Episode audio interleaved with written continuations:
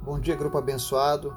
Estamos aqui hoje, nesse dia 16 do 11 de 2020, dia que o Senhor tem preparado para as nossas vidas, um dia em que alguns estão tristes, outros estão alegres por conta da política, mas a verdade é que Deus continua no controle, Deus é soberano e a nossa esperança maior sempre será a confiança em Deus. Então, não importa o resultado que tenhamos, nós precisamos ter as nossas vidas pautadas, alinhadas com a vontade de Deus, porque Ele é fiel. Ele nunca abandona o seu povo. Amém? Então descanse o seu coração na semana que inicia. Continue confiando em Deus as coisas não são do jeito que nós queremos, mas são do jeito que o, que o nosso Deus quer. Isso para aqueles que vivem debaixo da sua proteção, debaixo da sua palavra. Amém? Eu espero que você tenha uma semana abençoada. Em nome de Jesus. Hoje nós vamos para mais um estudo acerca da profecia do Messias. E antes da gente começar o nosso estudo, eu quero te convidar para o nosso momento de oração. Amém? Obrigado, Senhor, por mais um dia. Obrigado, Deus, porque tudo está no teu controle. Obrigado porque o Senhor tem cuidado de nós até aqui. Senhor, continua nos fortalecendo, continua nos inspirando, nos animando a te buscar cada vez mais e mais. Que nós tenhamos sempre o desejo de te conhecer, Pai. Continua falando ao nosso coração, continua visitando, Deus, os nossos familiares, trazendo mudança, fazendo milagres, fazendo aquilo que só tu podes fazer, Pai. Nós te entregamos o nosso dia, a nossa semana, tudo o que venhamos a fazer nessa semana, que o teu Espírito Santo nos traga paz, nos traga equilíbrio, nos traga sabedoria que vem do alto para tomarmos as melhores decisões que nós façamos resplandecer a tua presença em nossas vidas, que as pessoas durante essa semana possam ver a tua presença, Jesus, em nossas vidas e sejam tocadas por isso. Nos dá uma semana de paz. Em nome de Jesus, nós oramos para que o Senhor repreenda, Deus, a vingança de determinados políticos que anseiam em fechar as cidades, que anseiam em deixar as coisas bagunçadas. Em nome de Jesus, nós repreendemos, ó Deus, todo espírito de vingança, Senhor, que possa se levantar no coração dos homens ao longo da nossa nação.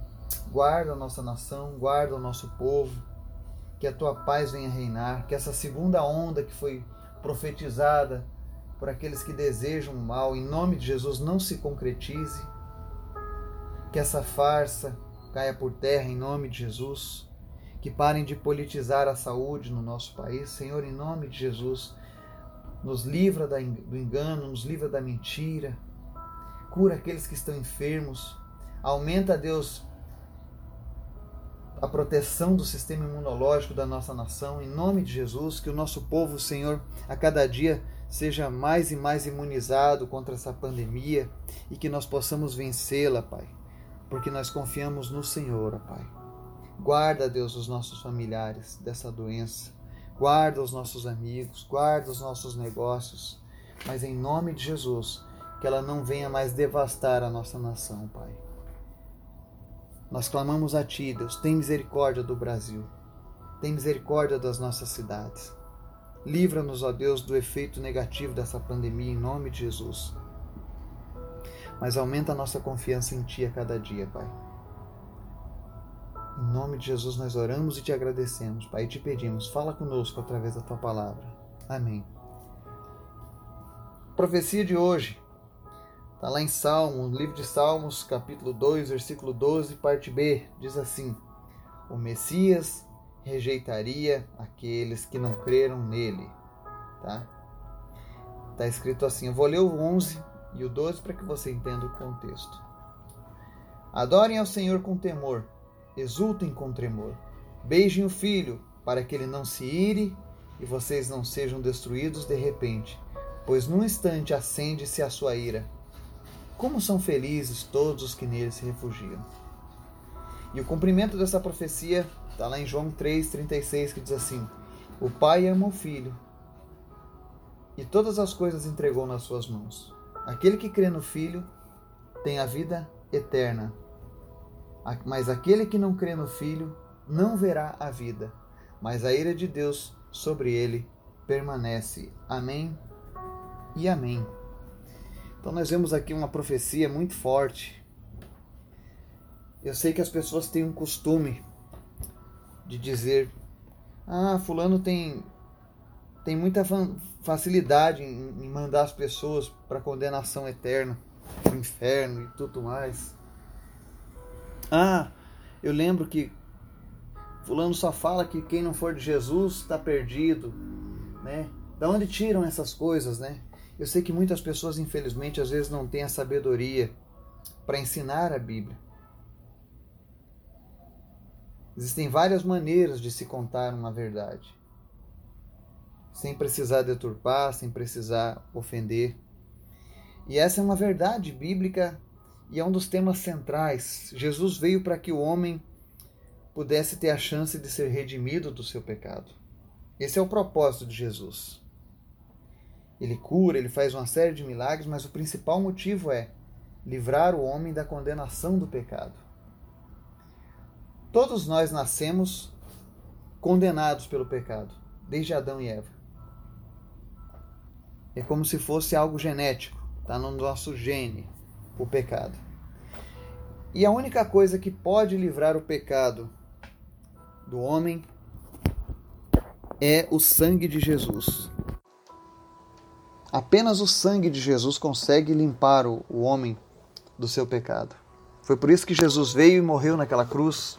Foi por isso que ele derramou o seu sangue, para que eu e você fôssemos limpos do pecado, porque o efeito a longo prazo do pecado é fazer com que o homem seja condenado a uma eternidade longe de Deus, condenado ao inferno, condenado à ira de Deus.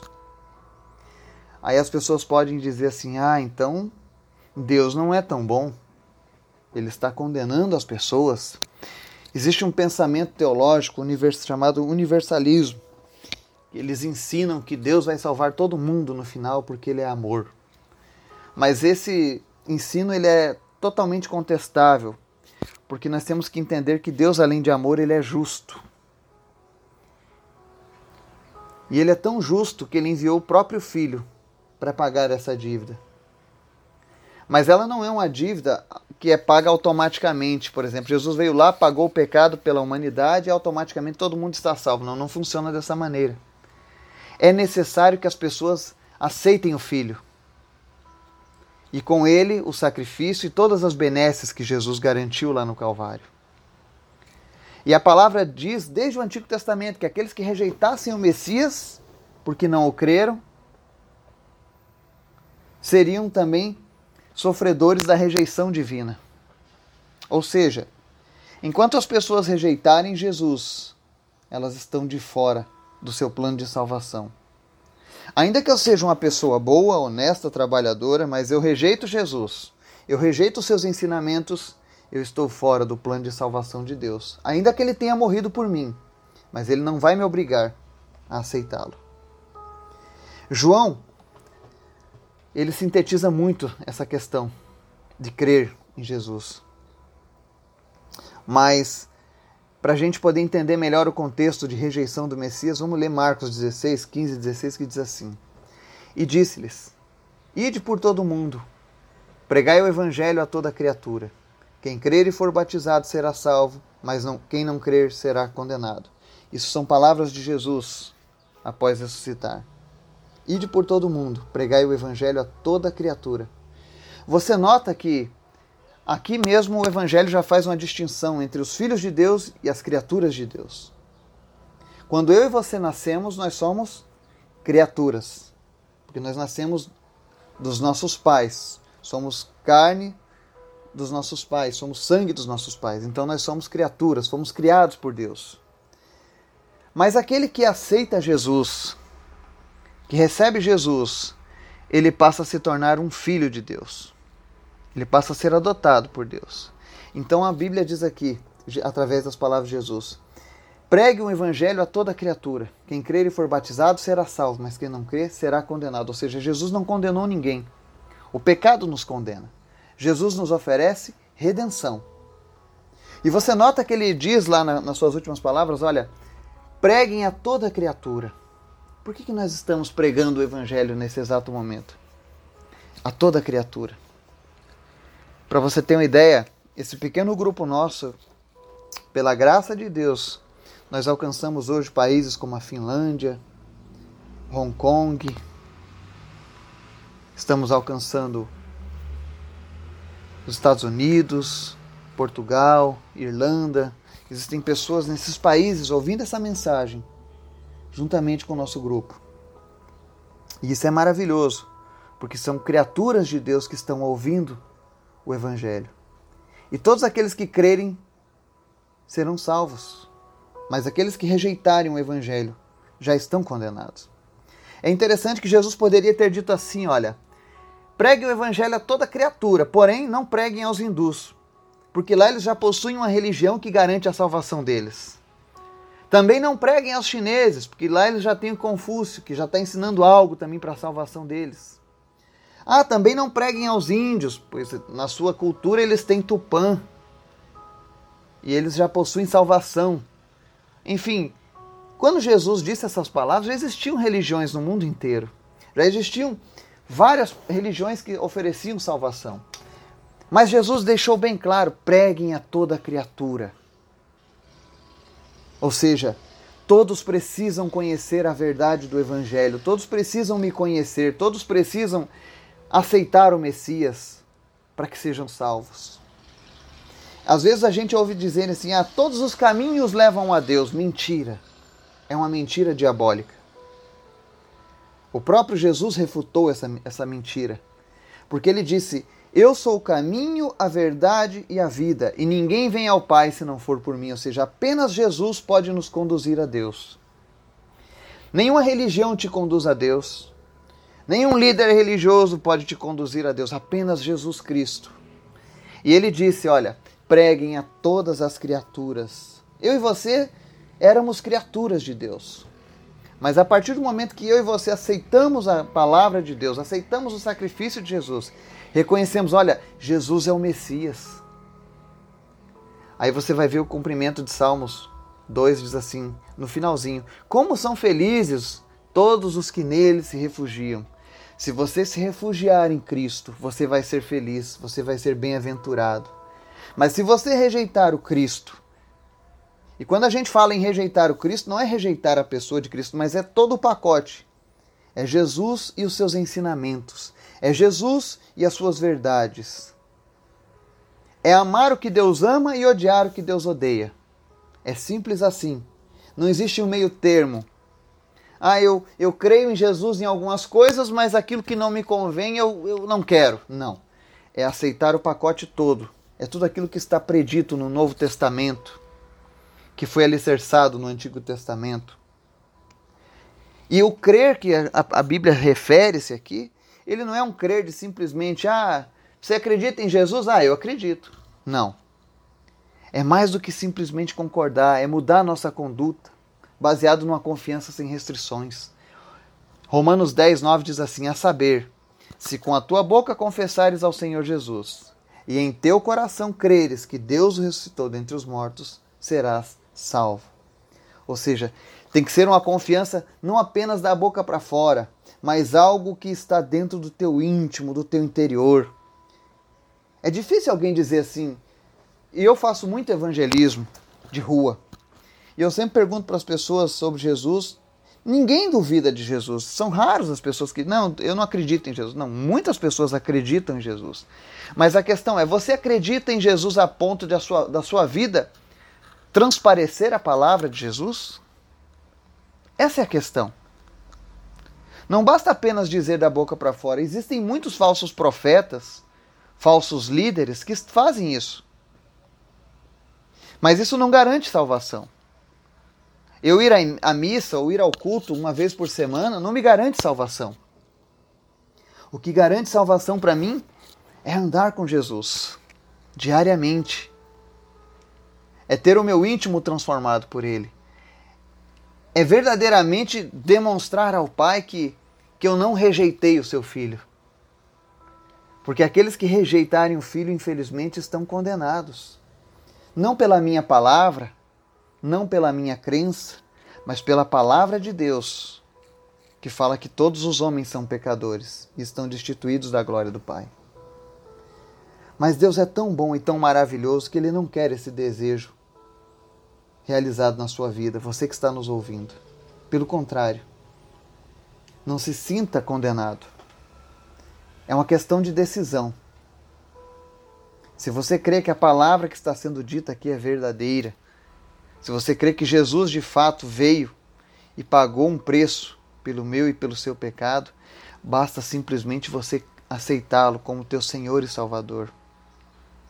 Basta você concordar com a palavra dele ao ponto de você abandonar o pecado, abandonar as coisas que te atrapalham, abandonar talvez a religiosidade que você achava que tinha com Deus e trocar tudo isso pelo verdadeiro Evangelho de Cristo, que diz que quem crer e for batizado será salvo, que diz que são felizes aqueles que nele se refugiam. Porque aquele que crê no Filho tem a vida eterna, está lá em João 3,35. Se você crê no Filho, você vai ter a vida eterna. Mas aquele que não crê no Filho não verá a vida, mas a ira de Deus sobre ele permanece. Você tem o poder de decidir. Você quer a ira de Deus sobre a sua vida ou você quer a vida eterna com Cristo? É uma decisão nossa. É algo que precisa ser mudado no nosso interior. Nós precisamos verdadeiramente crer. Precisamos colocar a nossa fé nisso. E o desejo de Deus é que eu e você encontremos salvação. Que nós não sejamos como aqueles que rejeitaram o Messias porque a palavra deixa bem claro que aqueles que rejeitam o Messias sofrerão a ira de Deus.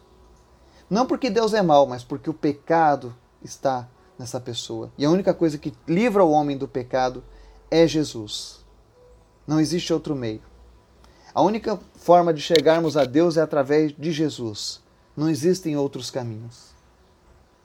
Que a palavra de Deus possa ser revelada no teu íntimo, no teu coração, e você possa fazer parte desse projeto de Deus, que é a salvação das nossas almas. Que Deus nos abençoe e nos dê uma semana maravilhosa em nome de Jesus. Amém.